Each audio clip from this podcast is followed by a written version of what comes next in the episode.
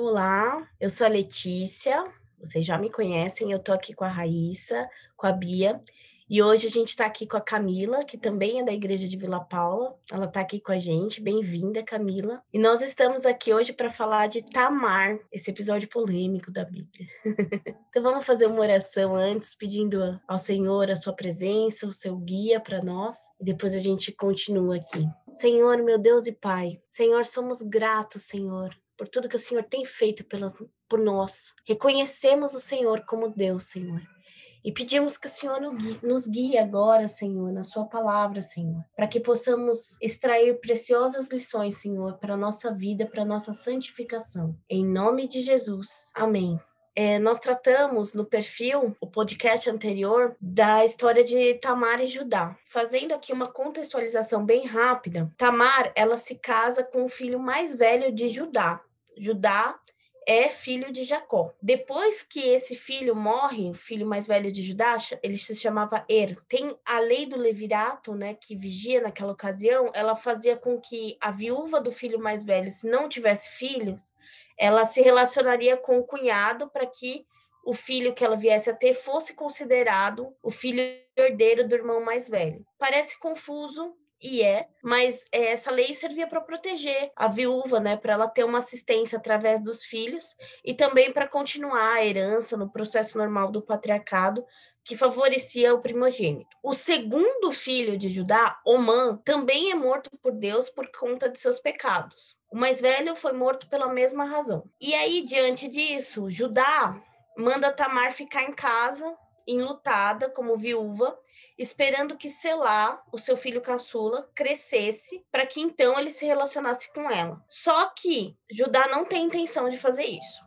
Ele não tem intenção de dar Selá. Ele diz isso só para enrolar mesmo Tamar. E Tamar se toca disso depois de um tempo, né? Já tinha dado tempo de Selá crescer e nada. E aí, assim, o tempo passa mesmo, Judá fica de viúvo, né? A esposa dele morre. E aí Tamar sabe que ele vai viajar a negócios para uma cidade. E aí, quando Tamar ouve falar disso, ela vê nisso uma oportunidade, porque ela sabe os caminhos que Judá fazia, ela conhecia bastante o sogro. E aí, ela vai num desses caminhos em que Judá vai passar, e ela se veste de prostituta com um véu na cabeça, para poder ter, ela intenciona ter relação sexual com ele, e com isso ter uma legítima descendência. Ela tem relação sexual com ele ela de fato fica grávida. Só que assim, Judá não sabia que ela era Tamar. E aí vão falar para ele, falar assim, olha, a sua nora, ela te traiu, porque ela tá lá com as roupas de viúva, mas ela tá grávida. E aí, Judá, quando ele descobre isso, ele fala, gente, então vamos lá, vamos apedrejar ela, vamos fazer conforme a lei. Poxa, quem ela pensa que é para fazer isso comigo?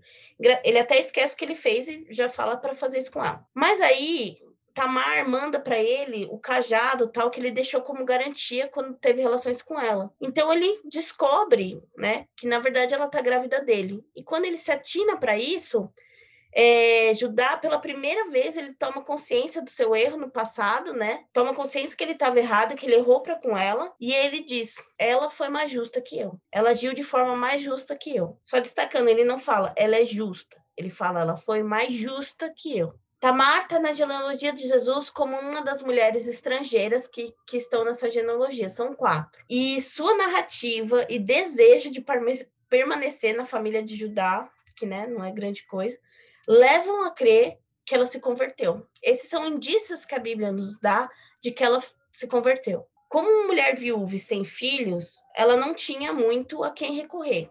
Né? A sociedade era uma sociedade mais patriarcal ela tinha alguma vantagem dela ser é, local e judá estrangeiro, mas ainda assim ela tinha uma posição mais inferior. Mas, né, gente, a causa dela era justa, ok. Mas os métodos que ela usou, vamos dizer que são no mínimo questionáveis.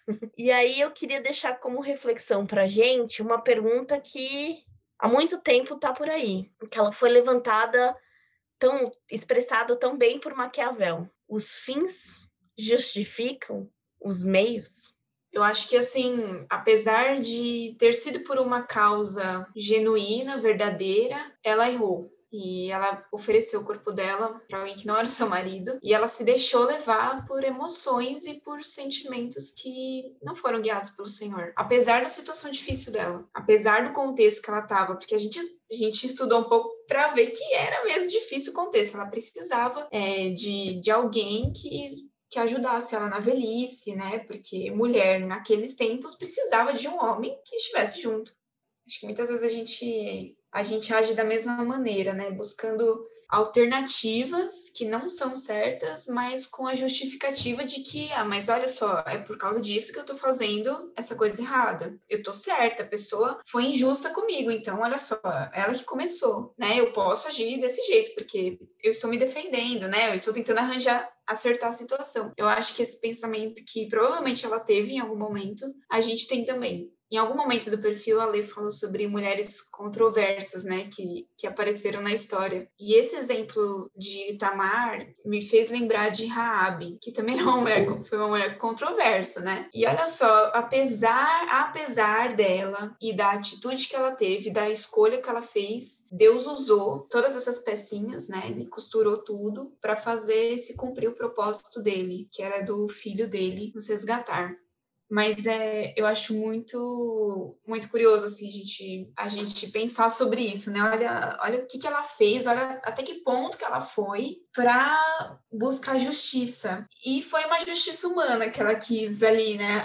arranjar. Ela não colocou diante do Senhor e, e ficou esperando que ele resolvesse. Ela deu o famoso jeitinho que a gente está vendo há quanto tempo na história dessas mulheres que em todo momento elas vão e dão o jeitinho delas buscar a nossa justiça é complicado, em vez de a gente colocar nas mãos do Senhor e esperar a justiça dele. E é muito fácil, eu acho que a gente se identifica também com ela, porque a gente busca dar o nosso jeito, e muitas vezes é até de uma forma ilícita, e a gente esconde dos nossos irmãos né? Não precisa ser uma coisa escandalosa. É uma tendência nossa buscar alternativas, assim, que são duvidosas. É isso, você não lembrou um pouco de Rebeca no episódio oh. da, da trapaça? Uhum. Sei, assim, lembrei um pouco, porque Rebeca, ela seguiu a vontade do Senhor, né?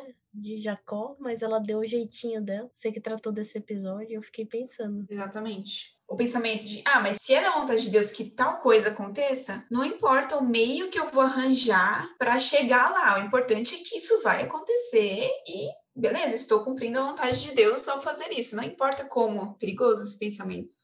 Não, o mais incrível é pensar que a lógica é a seguinte: ah, Deus quer que isso aconteça, então ele precisa de uma ajudinha, né? Porque afinal ele nem é Deus. Então eu vou lá e vou fazer do meu jeito para ajudar, né? Porque com certeza vai ser benéfico. E é engraçado, como a Letícia falou, você vai perceber isso em todas: em Sara, em Rebeca, em Raquel, em Lia, em, em Tamar também. Então é uma constante, né? Nesse caso, uma constante feminina.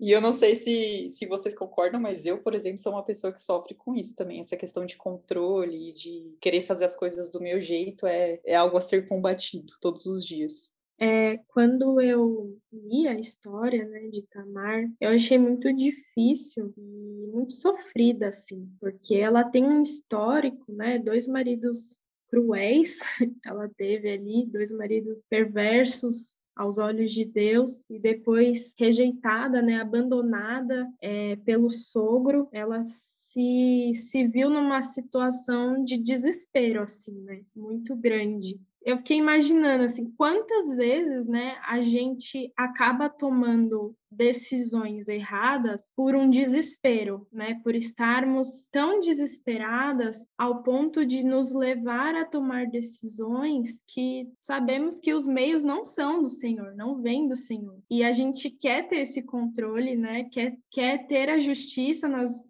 com as nossas próprias mãos e muitas vezes eu pelo menos agi dessa maneira, né? Mas assim é muito legal também é, observar que apesar de muitas escolhas ruins que nós fazemos, Deus ele dá um jeito daquilo ser um instrumento dele, né? Os frutos ali que acabou é, dando, né, do, dos filhos de Tamar, acabou vindo Jesus, né? Então é muito legal pensar que muitas vezes, apesar da gente ser pecador, miserável, a gente pensar, nossa, eu pequei de novo, e pequei de novo, e pequei de novo, e, e por uma situação ruim, né? Deus ele transforma, consegue tirar algo bom disso. Isso só me faz pensar o quanto é ele que está no controle, não somos nós. Né? E apesar de, de eu ter feito algo ruim, ele passou por cima disso e a graça superabundou sobre o meu pecado, sobre a minha escolha ruim, e ele fez algo ruim, algo bom, né? De algo ruim ele fez algo bom. A impressão que eu tive desse texto é que, assim, a gente às vezes pode ler esse texto e pode se colocar numa situação. Pensa no exemplo aqui agora. Vamos supor que a igreja tem uma pessoa que está livre para dar carona para os senhores da igreja que não, não, não dirigem mais. Só que aquela pessoa está fazendo prova e ela não passa na prova de direção. E ela está desconfiada que o instrutor e a escola de direção eles querem propina para passar ela. É a quinta prova e ela não passa às vezes a gente escuta as pessoas falarem: ah, não, paga. Porque, gente, no Brasil é assim. No Brasil é assim. Não é que isso é propina, é que se, se for de outro jeito, ele não vai passar. Assim, já não passou na quinta vez, já tá dirigindo, a igreja tá precisando, quer dizer, ele vai usar isso pra igreja. Paga. O que eu tô falando tá fazendo sentido, não tá? Sabe o que, que é isso? É dizer que não, não importa como. Eu trouxe isso para dizer assim: importa sim para Deus como. Quando a gente vê a história de Tamar, era dos planos do Senhor que ela tivesse lá. O que moveu Tamar foi sim uma conversão. Sabe aquilo que moveu Rebeca? Aquela flama que começou no coração de Rebeca quando ela ouviu o testemunho de Eliezer? Provavelmente Tamar estava com isso, porque realmente não tinha nada naquela família que a fizesse ficar nada racional, que não a vontade de Deus plantada no coração dela. Como estrangeira, ludibriada, ela tinha outros caminhos para percorrer ela poderia ser concubina tal. Por mais que a gente olhe e fala, nossa, mas é grande coisa, poxa, olha a família que ela tava. Era, era alguma coisa. Ela mantém essa chama, ela quer fazer parte daquela família. E a gente vê isso, esse impulsionar do Senhor para isso. Mas muitas vezes a gente acha que vale tudo por uma causa santa. E a gente tem que lembrar que a história da redenção que começa com a linhagem de Tamar foi uma ação de Deus por ela apesar dela, apesar dos erros dela. Então, deu, às vezes o fato de dar tudo certo no final não significa que tudo que foi feito tá certo. A gente precisa lembrar disso. O sofrimento não é motivo para gente dar o nosso jeitinho, porque Deus é soberano. E Deus sendo soberano, ele pode dar jeitos que a gente nem imagina aquele que pode fazer muito mais do que pedimos e imaginamos. Então, no momento do desespero, claro, Tamar tinha menos conhecimento do que nós hoje, depois de Cristo, temos o privilégio de ter, mas nós incorremos nas mesmas tentações. E vale lembrar, o desespero não é desculpa para fazer do nosso jeito. O desespero é o momento de olhar para o Senhor e saber que o jeito dele é o melhor e que ele tem controle das coisas. Porque toda vez que a gente puxar o controle para gente, o plano de Deus é perfeito, o nosso não. Então terão resquícios. A história de Tamar, ela vai ter esses resquícios. É a história dela. Claro que Deus perdoa, Deus supre, Deus age. Mas a nossa parte é a nossa parte. Então, é, essa chama dela é o que justifica tudo, né? O que nos justifica perante Deus, porque é Ele que coloca isso no nosso coração. É Ele que faz tanto querer como realizar. Mas nós temos a nossa responsabilidade e que nós possamos aprender com essa história a ter essa, essa perseverança que ela teve de ficar numa família de Cristo, mas agir da forma correta para isso, aos pés do Senhor.